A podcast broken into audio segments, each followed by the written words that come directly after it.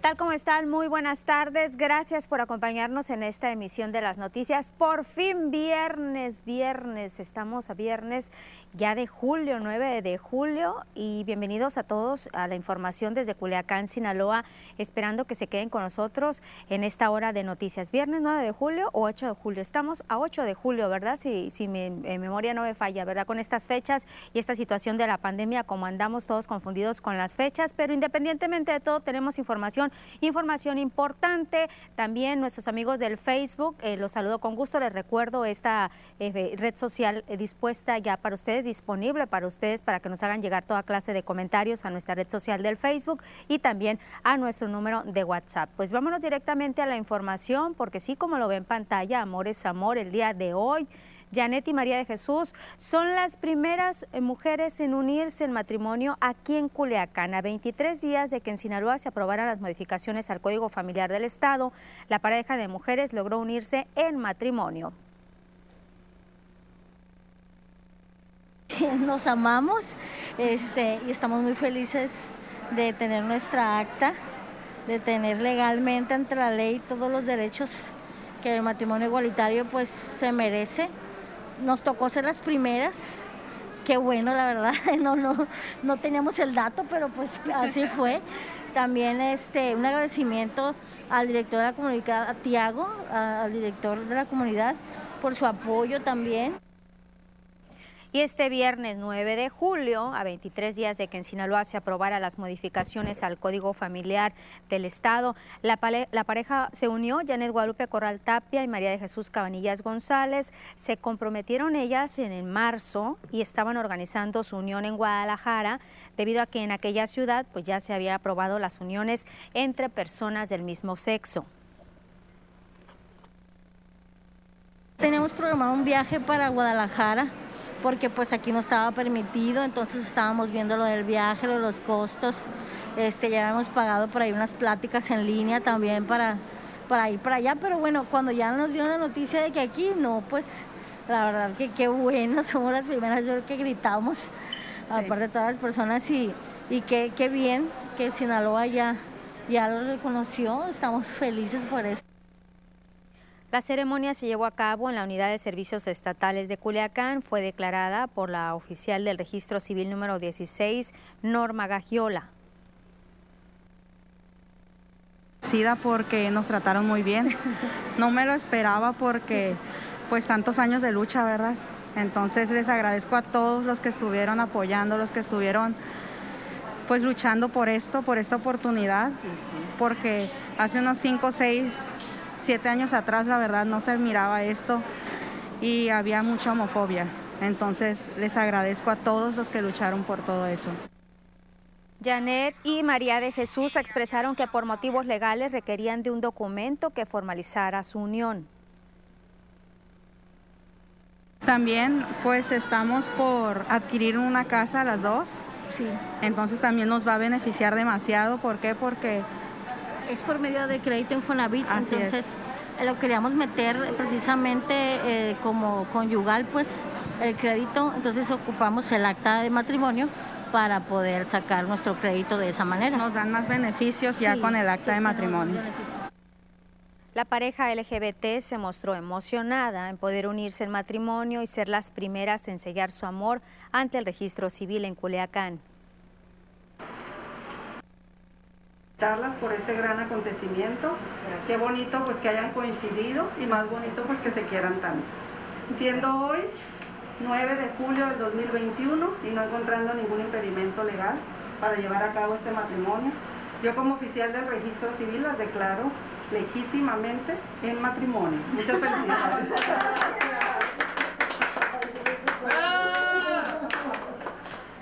Qué cosas,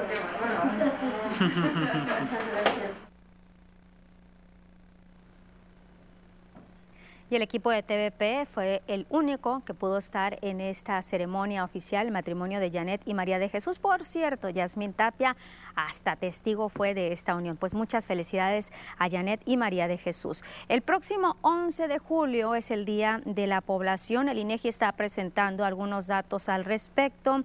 De acuerdo con el Censo de Población y Vivienda 2020, la población que reside en México asciende a 126 millones de personas. 51% son mujeres, 49% hombres. Al analizar la pirámide de la población, se observa que en los últimos 30 años la base se ha reducido debido a la disminución de la población de niños.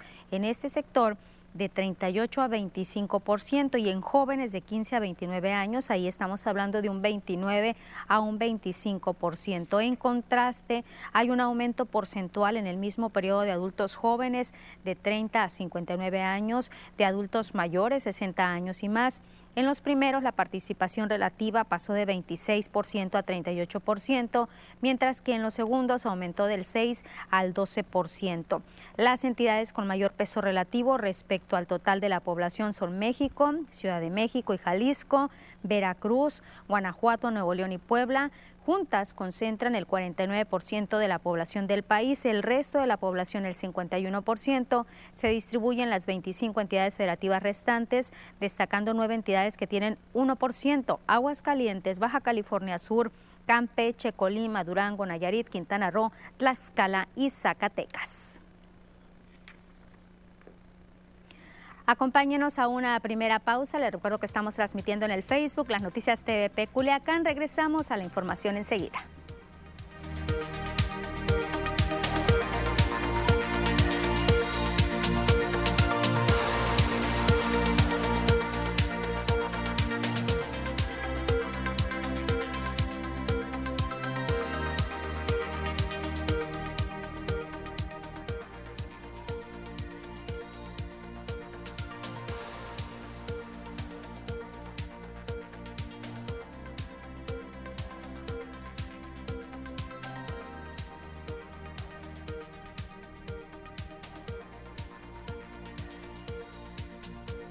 Tenemos comentarios en este viernes, viernes 9 de julio. Sinaloa, Lara dice buenas tardes. Mario López eh, Rocha, buenas tardes. Sinaloa, estamos a 9 de julio. Gracias por decírmelo, porque sí lo había dicho bien, pero después me confundí. Como les digo, ya no sé ni en qué día vivo. Giselle Arce dice Lupita, por fin viernes y qué semana, ¿verdad? Con esta ola de contagios, a cuidarnos mucho, por favor. José Muñoz, buenas tardes, Lupita, saludos. El señor Arnulfo Torres, buenas tardes, Lupita, te deseo fin de semana. Feliz fin de semana igualmente para usted, señor Arnulfo. Hay que seguir cuidando, nos dice. Bienvenida a la diversidad y felicidad de esta pareja de enamoradas. Carolina Ontiveros dice, hola, buenos días. Hacemos un llamado al director y a la SEP que la institución primaria 22 de diciembre en la colonia Nueva Culiacán, el velador de dicha institución se lleva realizando fiestas como si fuera salón de fiestas con bebidas alcohólicas y música muy alta. No deja dormir a los vecinos que tenemos que trabajar. Exigimos que una solución inmediata. Ya no queremos el velador en dicha institución que cambien de velador y todos los días además dicen que queman basura, hay troncos, y toda la ropa se ahuma, eh, todo lo que se lava. Giselle Arce, felicidades a las novias. Anel Chaid es justo como se anunció a principio de este año, los chavos de treinta y tantos nos tocaba en julio, ya tengo listo mi brazo. Mañana empieza la vacunación, vamos a regresar con esto y más.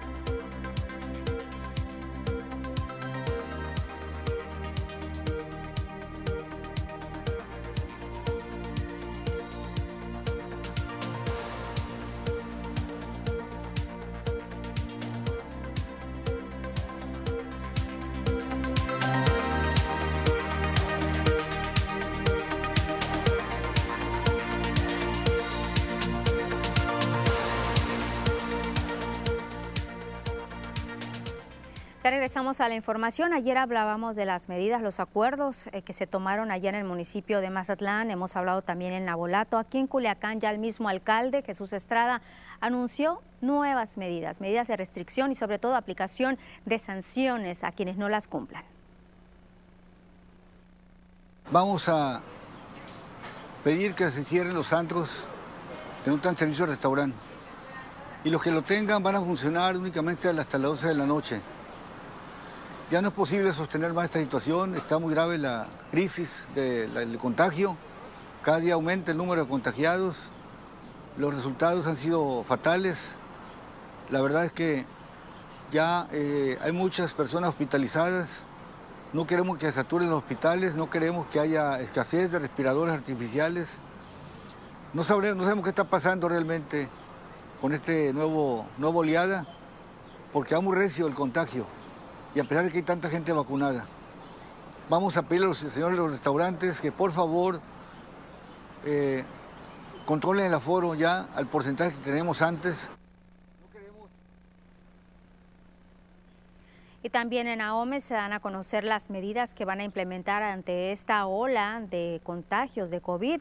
Estas medidas sanitarias que se van a aplicar a partir de ya, a raíz del repunte de casos COVID en la entidad, el director de salud de NAOME, Francisco Manuel Espinosa, manifestó que se prohibirá el acceso de menores de edad de 12 años a centros comerciales, a plazas, restaurantes o algún espacio reducido. En el municipio se han tomado algunas determinaciones. En conjunto, eh, con estas autoridades que somos los que estamos llevando eh, la pandemia en el municipio, como son restricción de la entrada de niños menores de 12 años a cualquier tipo de comercio, incluyendo restaurantes. El aforo para los eh, áreas de diversión, por decirlo de alguna forma, como son los cines, el teatro, para la situación de, reuniones familiares que se están llevando a cabo, eh, salones o eventos de fiesta, será del 50%. El aforo para los diferentes giros comerciales será del 70%, evitando aglomeraciones. El coordinador de protección civil en AOME, Salvador Lampar Rodríguez, dio a conocer que no se tiene contemplado por la autoridad emitir sanciones administrativas a personas que incumplan con las indicaciones. En cuanto a los lugares recreativos como la playa El Maviri, será restringido el área de restaurantes, se estará ofreciendo reservaciones para poder brindar su servicio. También quedan cancelados los cursos de verano y las graduaciones. Importante, lo, lo manifiesto. Eh, hay que tener la conciencia y la responsabilidad ciudadana. Es importantísimo esa ayuda, ayúdenos a ayudarles y de esa manera saldremos adelante de, este tema. Claro, nuestra recomendación es siempre quédate en casa. Esa es la recomendación, eviten salir, este, pero eso es la conciencia y la responsabilidad de ciudadanía. De hecho, la Dirección General de Seguridad Pública y Tránsito Municipal eh, nos va a apoyar en todo el operativo que ustedes conocen, está la Policía Turística y a cuestión de, lo que usted me comenta, la será la Dirección General de Seguridad Pública quien retirará en su momento a las personas que estén haciendo aglomeraciones. Y ante estas medidas, ¿qué dicen los empresarios? ¿Qué dicen los restauranteros? Pues representantes de diversos sectores privados que conforman la intercamaral, como Canirac, Canaco, la Asociación de Hoteles y Moteles, entre otros, se comprometieron a acatar las medidas y trabajar en coordinación con la Secretaría de Salud y sociedad en conjunto para que en un corto plazo pues podamos reducir el mínimo al mínimo el número de contagios por COVID aquí en Sinaloa. El representante de Canirac, José Miguel Taniyama, manifestó que el sector privado va a acatar de manera rigurosa en cada una de sus empresas estas medidas establecidas como el aforo del 65%, así como los protocolos establecidos de sana distancia, los filtros en los accesos, entre otras medidas. Hay que invitar a la ayuda y a la participación de todos los ciudadanos, de los clientes, de los comensales, de, de los usufructuarios de servicio, que sean empáticos con los protocolos. Eso es importante. Todas las industrias organizadas, todos los sectores organizados, eh, diseñamos el protocolo junto con la autoridad. ¿Y qué es lo que estamos haciendo? Invitando de nueva cuenta a la ciudadanía a que sea empático, a que lo tome, a que solamente nosotros organizados, solamente nosotros haciendo las cosas bien, vamos a salir adelante. El titular de COEPRIS, Jorge Alan Urbina, dijo que ya se comenzó con acciones de supervisión en todo el estado con el único objetivo de salvaguardar la salud de los sinaloenses. Pero hemos visto que cuando trabajamos todos juntos con todos los protocolos sanitarios, con las medidas de prevención que todos conocemos, hemos tenido buenos resultados y tuvimos estabilidad. De tal manera que el mensaje que se mandó el día de ayer eh, de trabajar todos en unidad y también con la participación de la sociedad, lo cual es muy importante. Estamos seguros que en un corto plazo va vamos a tener buenos resultados en cuanto a una disminución en el, en el número de casos que se presenten día con día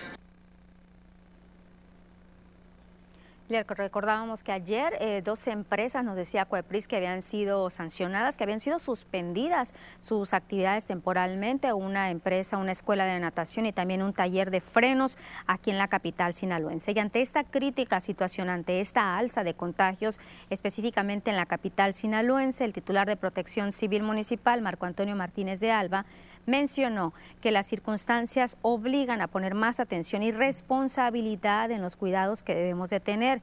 Indicó que el Ayuntamiento de Culiacán ha girado nuevas medidas con la finalidad de salvaguardar la salud de la población, por lo que piden la colaboración de todos para poder controlar esta situación sanitaria. No hay ahorita bares.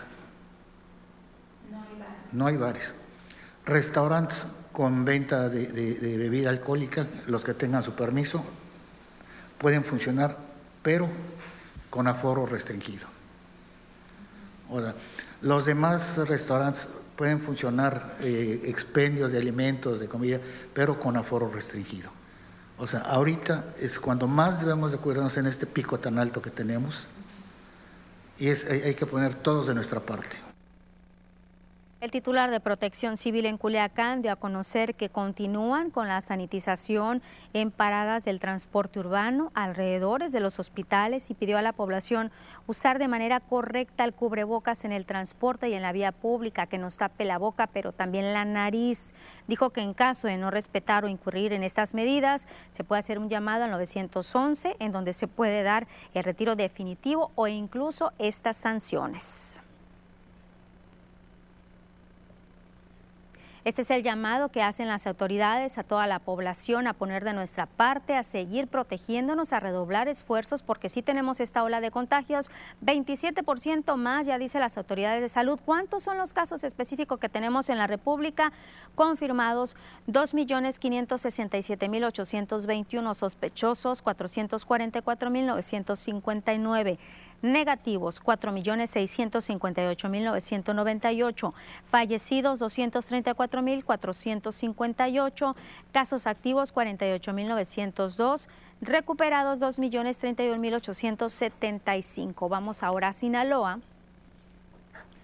Tenemos 44.582 confirmados, 580 sospechosos, fallecidos 6.497, recuperados 36.066, 5 nuevos fallecimientos. Veamos los municipios, los colores de los municipios activos suben 2019. 159 en Ahome, 7 en Angostura, 7 en Badiraguato, 6 en Concordia, 0 en Cozalá, 1007 en Culiacán, 4 Choix, 34 Elota, 58 Escuinapa, 26 El Fuerte, 73 Guasave, 390 en Mazatlán, 4 Mocorito, 122 El Rosario, 28 en Salvador Alvarado, 3 en San Ignacio, 0 Sinaloa y 91 en Nabolato. Pues ya estamos en plena etapa de vacunación. Hay personas en que no les gustó mucho la vacuna que les tocó, específicamente la Cancino. Incluso aquí por el WhatsApp, pues nos eh, comentaba una persona si se podía aplicar o no otra vacuna diferente a Cancino. Aquí le tenemos la respuesta. ¿Qué es lo que dice el epidemiólogo Juan Carlos Navarro al respecto? Veamos. Ha surgido entre la población la inquietud de saber cuál de las vacunas contra el COVID es la mejor. Hay algunos que no están conforme con la vacuna que les ha tocado. Claro, mira, si me preguntas cuál es la mejor vacuna de todas, yo te voy a decir que la que tengas enfrente o la que tengas disponible. Esa es la mejor vacuna que puedes tener. Peor no es tener nada. El epidemiólogo Juan Carlos Navarro señala que las inquietudes se han centrado mucho en la vacuna Cancino, si es efectiva o no aunado a que si una persona puede aplicarse otra vacuna diferente a la que ya le pusieron contra el coronavirus. Bueno, Cancino tiene una efectividad entre el 89 y el 90%. Quiere decir que sí tiene una buena efectividad de protección. Me puedo poner una vacuna de Sinovac, de Astra o de Pfizer o de cualquier otra vacuna. Yo les recomiendo que nos esperemos. ¿Por qué? Porque todavía no hay estudios científicos que avalen que podamos hacer una recombinación de vacunas. Hay personas que le tienen miedo a los síntomas después de la aplicación de la vacuna COVID, ya que algunos tienen ciertas molestias. A eso se le llama reingeniería inmunológica en el organismo. Así nos explica el epidemiólogo Juan Carlos Navarro, quien señala que solamente el 20% de la población tiene reacción a la vacuna una este, manifestación de este tipo, el dolor de cabeza, el dolor del de la inserción de la vacuna, de la inyección, este, la sensación del cuerpo cortado, bueno, significa que nuestro organismo está llevando a cabo una reingeniería inmunológica, por lo cual está haciendo efecto esta vacuna. Entonces, sí es importante este, eh, tener en consideración esto y que cuánto tiempo puede pasar, puede pasar entre 48 y 72 horas.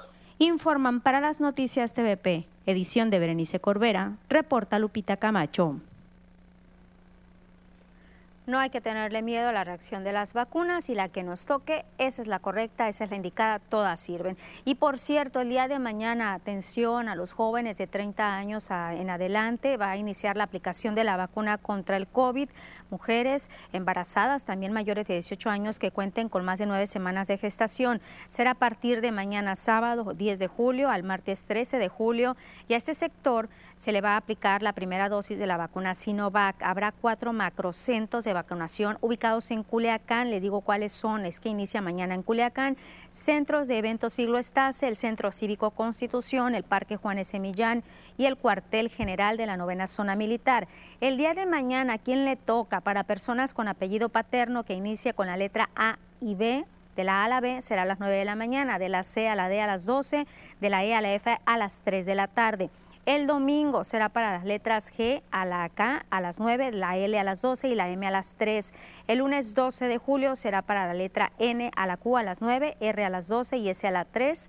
Y el martes 13 de julio las letras de la T a la V a las 9, W a la Z a las 11 y el rezago a la 1. No de, olvide llevar el expediente de, vacuna, de vacunas impreso y prellenado, así como una identificación oficial. Nos vamos a una pausa, enseguida regresamos. ¿Qué dice el PAS respecto a si es momento de regresar o no al confinamiento? De esto hablaremos después del corte.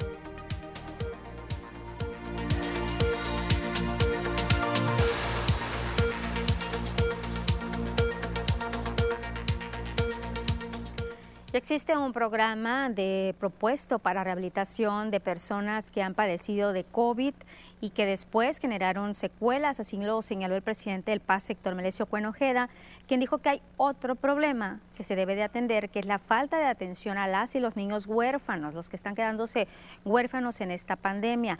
Héctor Melesio Cuenojeda destacó que a nivel nacional hay un índice de letalidad de 9, mientras que en Sinaloa es de casi 15%, lo que habla de que no se atendió bien la pandemia por el actual gobierno.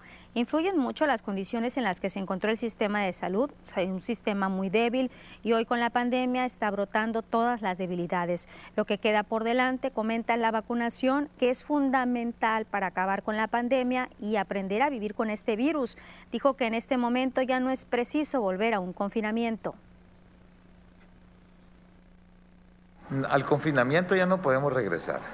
No, es, sumamente difícil porque moriría gente como consecuencia de, más pobreza y el hambre mata también. De tal manera que debe de existir un equilibrio, un equilibrio en donde nosotros tenemos una crisis en este momento, porque en los últimos tiempos eh, el gobierno aquí de Sinaloa le dio prioridad a la economía, a lo material sobre la salud y la vida de nosotros como sinaloenses creyendo que todo se iba a arreglar. Ya vimos que esto no fue así y hoy se tiene que regular. Se tiene que regular pero de a de veras. Y la CEPIC puso a consideración de la CEP una propuesta de ajuste al calendario escolar para el próximo ciclo escolar a fin de que sean 190 días de clase y no 200. La entidad se encuentra en la espera de la confirmación por parte de la autoridad federal. Esto eh, luego de celebrar reuniones de trabajo con autoridades locales, sindicales de las secciones 27 y 53 del CENTE, así como de la sociedad civil y escuelas de educación básica en la entidad, que coinciden en que la propagación de los días y horarios de trabajo generarían consecuencias negativas en la salud emocional y física de alumnos, pero también de los padres de familia y trabajadores en el contexto climatológico, considerando además la importancia de garantizar el derecho a aprender de los niños y niñas. Juan Alfonso Mejía señala que el ajuste al calendario escolar 2021-2022 propone como fechas de inicio y conclusión del calendario escolar para el próximo ciclo del 30 de agosto del 2021 al 14 de julio del 2022.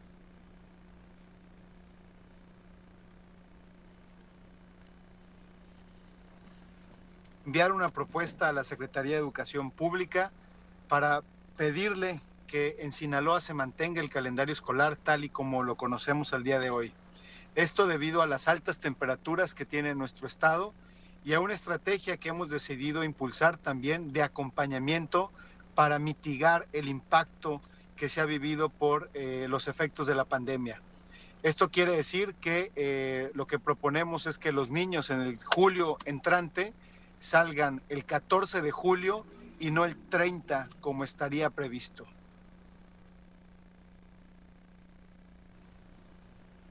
Y hoy, viernes 9 de julio, concluye el ciclo escolar, pero ¿qué pasa con las graduaciones? Concepción Soto nos presenta lo siguiente. Antes del 2020, el mes de junio, cada año, era esperado con ansias, no nada más por los estudiantes que veían que llegaban las vacaciones, sino también por los comerciantes, sobre todo por los que en sus negocios ofrecían artículos que podrían ser requeridos cuando llegaba el fin de cursos, cuando llegaban las graduaciones. Pero llegó el COVID y las cosas cambiaron para todos. Las escuelas fueron abandonadas y eso provocó un trastorno para las autoridades educativas, ya que no mucho tiempo después de la soledad en los planteles escolares, empezaron los problemas, robo y vandalismo en las escuelas.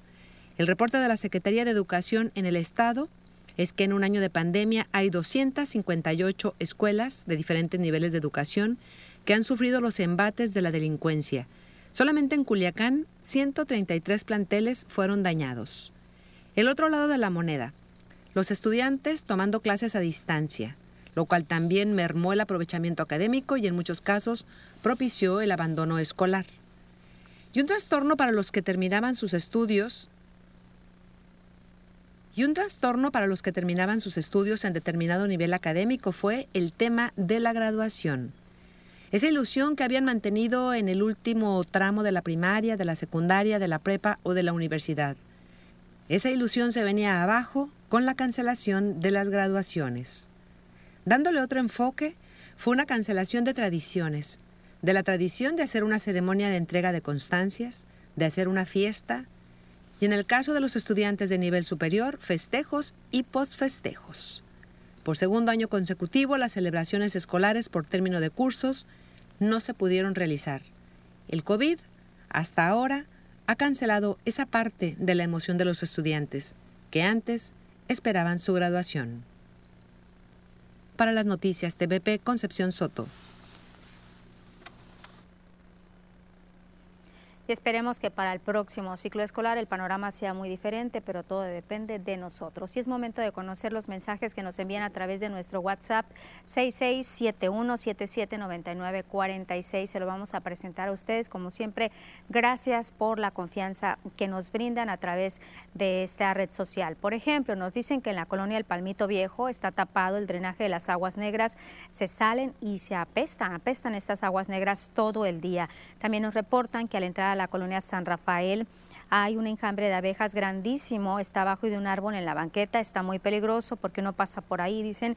De hecho, a mi nieto, la persona que nos dice, y a mí ya nos picaron, se le ha hablado de protección civil y no vienen. También nos están reportando que en el parque del fraccionamiento Vinorama se tira mucha agua, ya que lavan carros todo el día, a pesar de que ya fue Japac, quitó las llaves, las volvieron a poner en ese exceso, es en exceso como se tira el agua por la calle Oslo en fraccionamiento Vinoramas en el parque que nos están reportando. También algo muy importante para evitar más contagios, eh, que los camiones abran ventanillas, no, las, no lo hacen cobran eh, por aire, dice acondicionado, así lo, me lo reconoció un dueño del camión. Son comentarios que nos están llegando a través de la WhatsApp, son inquietudes de la gente que tienen por el enjambre de abejas, pero también esta situación del desperdicio de agua y de las medidas sanitarias que se están aplicando en los camiones. Hay otro comentario que nos dice que anda circulando la información que a partir de mañana sábado pues empieza la vacunación para los de 30 y más. Nos dice que quisiera saber si tienen alguna información al respecto. Pues sí, ya lo comentamos aquí, a partir del día de mañana inicia en Culiacán esta aplicación para estas personas de 30 años de edad, también para las mujeres embarazadas mayores de 18 años, ahorita lo comentábamos en esta emisión, que cuente con más de nueve semanas de gestación. A partir de las 9 de la mañana hay cuatro macrocentros, están ubicados en el Figlo Estase, en el Centro Cívico Constitución, en el Parque Juan S. Millán y el cuartel general de la novena zona militar. Es importante que usted sepa qué día es lo que les toca, cuál día es el que les toca a ustedes ir a aplicarse la vacuna, si les toca el sábado, si le toca el domingo, el lunes o el martes, todo depende con qué inicie su apellido paterno. Ya está en nuestra página de tvpacifico.mx, hay toda la información al respecto. Y bueno, tenemos buenas noticias referente a la situación de los delfines. Recuerda usted que le dijimos que un delfín ya había sido rescatado, pero otro no lo encontraban, pues ya apareció y ya se encuentra en el mar.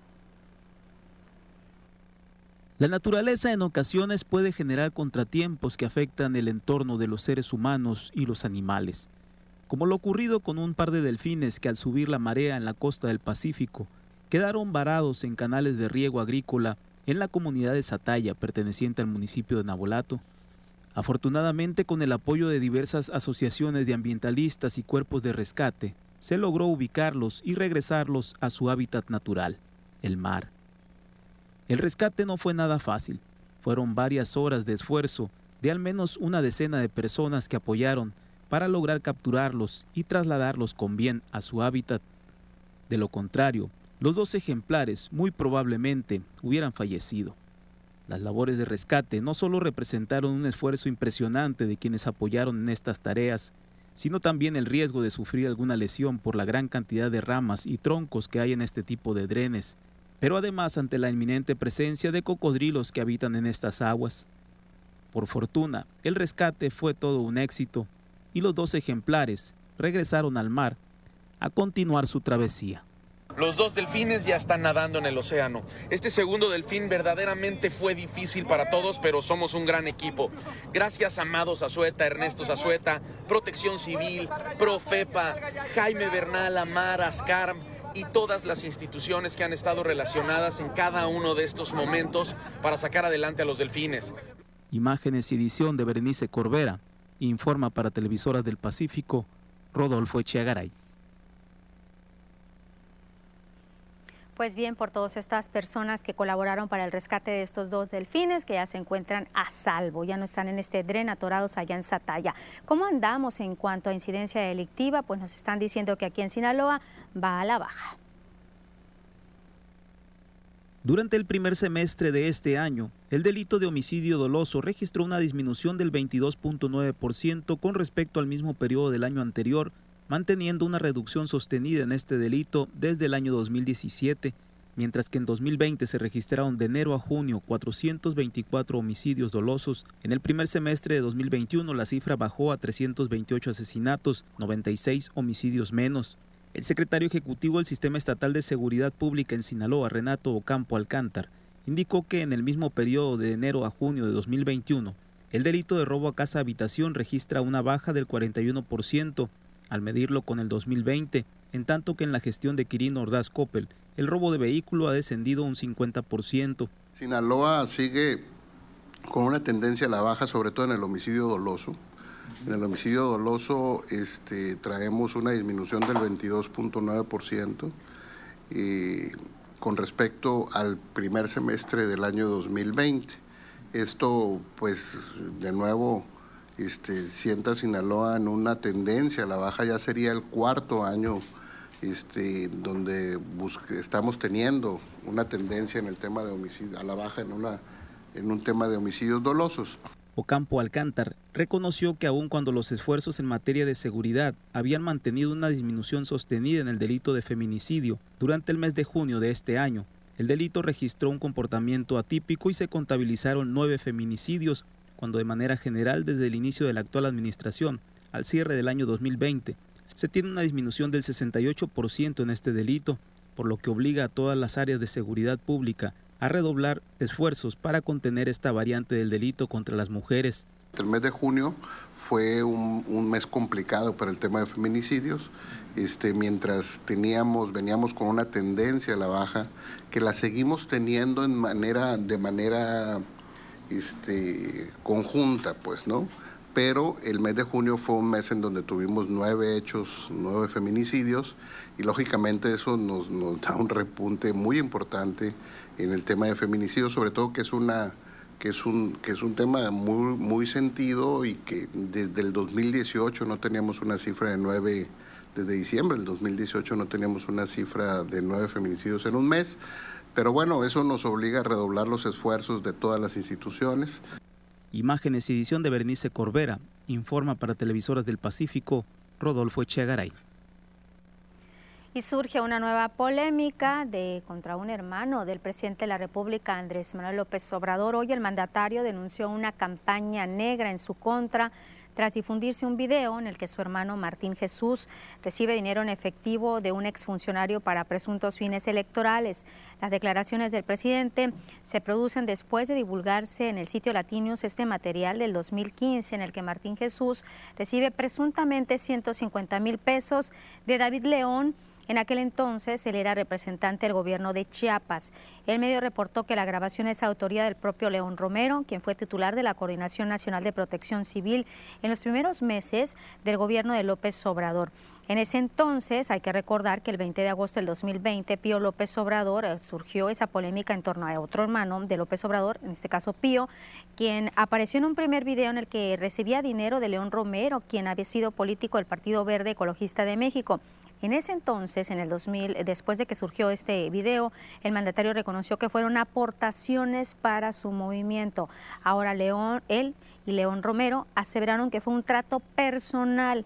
López Obrador exhortó a presentar denuncias sobre cualquiera de sus hermanos para que se investigue en la Fiscalía General de la República y el Tribunal Electoral del Poder Judicial de la Federación. Em, creo que eh, la intención pues es eh, perjudicarme o tratar de perjudicarme. Es eh, la campaña negra de siempre de mis adversarios. ya estamos acostumbrados a esto. Pero también siempre hemos salido de la calumnia ilesos este video de ayer pues corresponde a otros videos de otros tiempos. Entiendo que es un asunto hasta personal.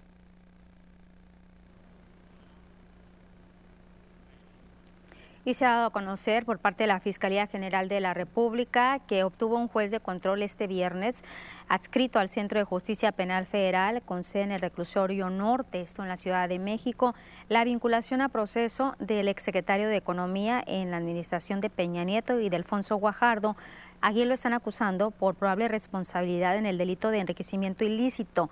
Esta solicitud de la Fiscalía especifica que durante el 2014 al 2018, el ex titular durante el gobierno de Peña Nieto incrementó de manera injustificada su patrimonio, del cual hasta ahora pues, no ha podido acreditar su origen legal. Debido a esta situación, el eh, Guajardo, el juez ha dictado como medidas cautelares una firma periódica del imputado. De acuerdo con la Fiscalía General de la República, se ha establecido un plazo de cuatro meses para el cierre de investigación complementaria. Nos vamos a pausa, seguimos transmitiendo en el Facebook las noticias de Peculiacán. Al regreso, información deportiva.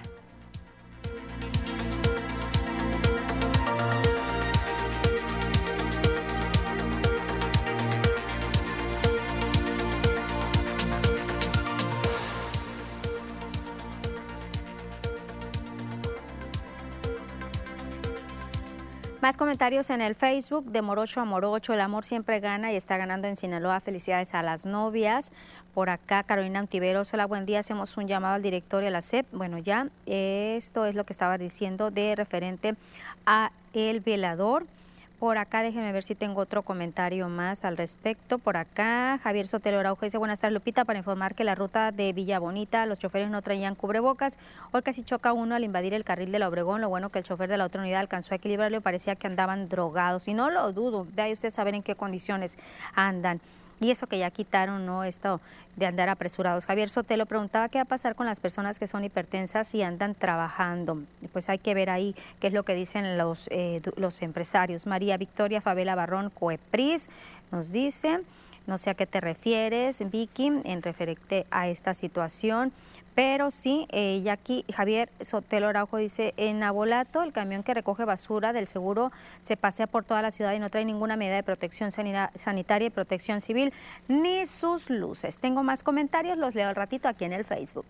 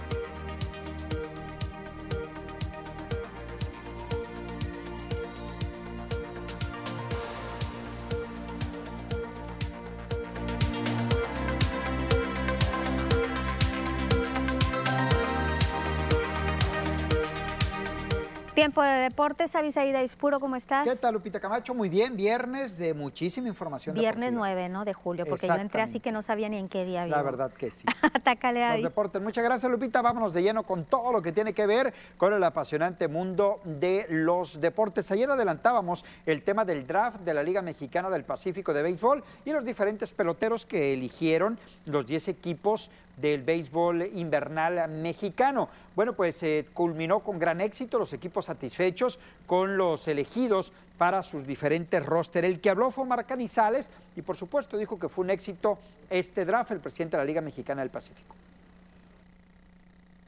Bueno, me deja muy satisfecho. No habíamos tenido la oportunidad de hacerlo el año pasado con motivo de la pandemia. Las organizaciones estaban deseosas de ya iniciar esta selección porque hay mucho talento que no había sido tomado por las 10 organizaciones. Y hoy, después de escuchar las expresiones de los 10 clubes, me doy cuenta que se quedaron contentos con las elecciones que tuvieron oportunidad de hacer. Habló Marc Canizales también del tema de los protocolos en los diferentes estadios. Para compartirles los protocolos que seguimos en los estadios de Sinaloa el año pasado, en donde fuimos capaces de que el béisbol y la gente en nuestros estadios no tuviera una incidencia sobre el tema de contagios. Pretendemos compartirles nuestros protocolos, trabajar de la mano y apoyar para que la economía se mueva en nuestras plazas, apoyar para que la salud mental de la gente este, esté mucho mejor al ir a unos parques, a un juego tan importante, tan familiar como es el béisbol. Obvio, hablaba de los protocolos en los estadios del tema de COVID. Mario Valdés, el eh, gerente deportivo de Tomateros de Culiacán, ayer adelantábamos los peloteros que eligieron, habló y dijo sentirse satisfecho el Club Tomateros con los peloteros que eligieron en el draft realizado el día de ayer en la ciudad de Hermosillo, Sonora. Fueron cuatro altas de peloteros nacionales, dos de extranjeros y algunas bajas también. Vamos a escuchar a Mario Valdés. Sí, bueno, en, esta ocasión seleccionamos a, cuatro jugadores en, la lista el del draft de mexicanos. En general estamos muy contentos. Yo pienso que fueron muy buenas decisiones. De este hecho, la lista que traíamos a nuestro criterio, ¿no? a, lo que, a lo que nosotros juzgamos, de este, nos fue muy bien. Muy bien nuestra, en nuestra selección. Siento, que tuvimos muy buen draft. Pues más fortalecido, ya con la llegada de estos muchachos. De este, si te diste cuenta, fueron nada más cuatro lugares, ¿verdad? Entonces eso te habla de que tu roster está, está bien balanceado. Por cierto, los tomateros de Culiacán serán la base de la selección olímpica de béisbol. Varios peloteros eh, del equipo de los tomateros, como Alexis Wilson, Román Ali Solís, Efren Navarro, Manny Barrera, Joey Meneses, Oliver Pérez, Manny Bañuelos, Ramiro Peña, Sebastián Elizalde, Sasagi Sánchez, Sammy Solís, Noé Muñoz y Cindy Bernal, que van a acompañar a Benjamín Gil, el manager. México hace su debut en la Copa Oro este sábado en Arlington, Texas, cuando enfrentan a la selección de Trinidad y Tobago, Curazao y El Salvador completan el grupo de México mañana a las 8 de la noche, tiempo de Sinaloa. La Copa América se va a disputar la final el día de mañana, Argentina contra Brasil, en el Estadio Maracaná. Ha sido sin público la Copa América, pero mañana van a contar con alrededor de 7 mil aficionados en un estadio que le caben más de 100 mil. Eurocopa el próximo domingo a la una de la tarde. Inglaterra estará enfrentando a la selección de Italia en lo que será la gran final de la Eurocopa. Lo más importante en la información deportiva. Campeonato Nacional de Béisbol Infantil, pues era importante señalar que Chihuahua fue campeón sobre Nuevo León. Muy bien, seguimos platicando en el Facebook, nos vamos a pausa.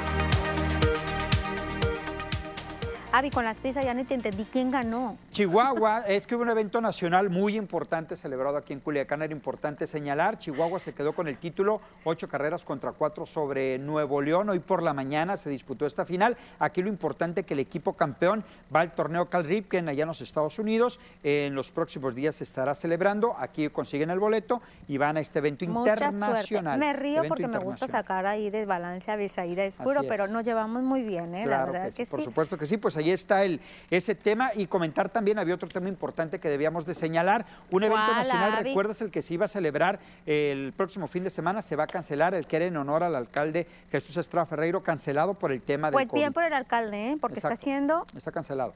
Nos regresamos a las noticias.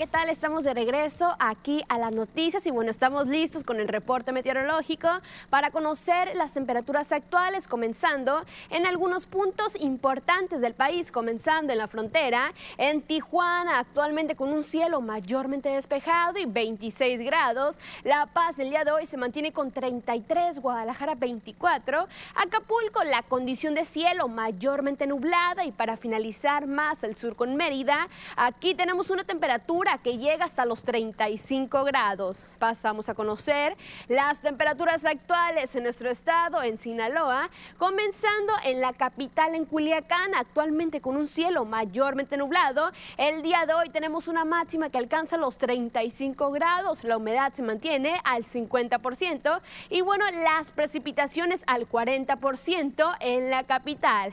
Ya en la noche se prevén solamente 26 grados para este sector. Nos vamos ahora al sector de Guamuchil, actualmente con un cielo despejado y la máxima de 34 grados, la humedad al 50% y en la noche se prevén 25 grados y ojo, tenemos sensación térmica que llega hasta los 29 grados. Nos vamos ahora al sector de Guasave. El día de hoy tenemos un valor de temperatura que llega hasta los 35 grados. La condición de cielo se mantiene despejada y la humedad también aquí se mantiene al 50%. En la noche se prevén 26 grados para Guasave. Nos vamos ahora a conocer qué nos espera para este fin de semana. Regresamos otra vez a la capital en Culiacán. Ojo, aquí el día sábado y domingo se prevén leves lluvias. El domingo todavía se mantiene mayormente nublado. Las máximas que van a variar entre los 35 y los 34 grados para la capital ya para Guamuchil. El día de mañana sábado se prevén condiciones de cielo mayormente nubladas. El domingo aquí tenemos leves lluvias, las máximas que van a llegar hasta los 34 grados para el día de mañana en el sector de Guamuchil. Nos vamos ahora y ya para finalizar en el sector de Guasave, mañana se prevé un cielo mayormente soleado, pero ya el domingo se prevé leves lluvias, las máximas que van a variar entre los 32 y los 34 grados y las mínimas de 25 y 26 grados para Guasave. Hasta aquí el reporte meteorológico. Nos vamos a una pequeña pausa.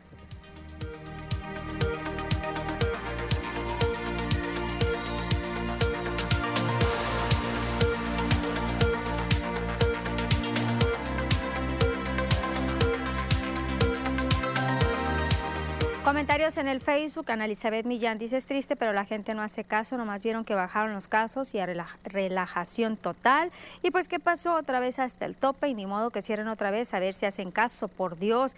Dayanara Paola, estás muy callada, dice buenas tardes Lupita y feliz fin de semana para ti. María de Jesús Félix Beltrán, buenas tardes Lupita. Para informarte que en Villabonita tenemos una fuga de agua potable en la gruta de Cocona, el reporte es 683 46 83. Lo pasamos, lo turnamos a la JAPAC con mucho gusto. Pues hay que seguir cuidándonos, tenemos un fin de semana, ya inician las vacaciones para muchas personas, hay que cuidarse, cuidarse extremar, exagerar en las medidas ahora más que nunca. Hay que pensarlo, hay que acudir a vacunarnos, no hay que tenerle miedo a vacunarnos. Si vamos a sentir algunos síntomas, no todas las personas lo sienten después de la aplicación de la vacuna. Son eh, síntomas que pasan con un día o dos, cuando mucho, y son leves, nada comparado con una intubación. Hay que pensar en esto. Regresamos a la última parte de las noticias.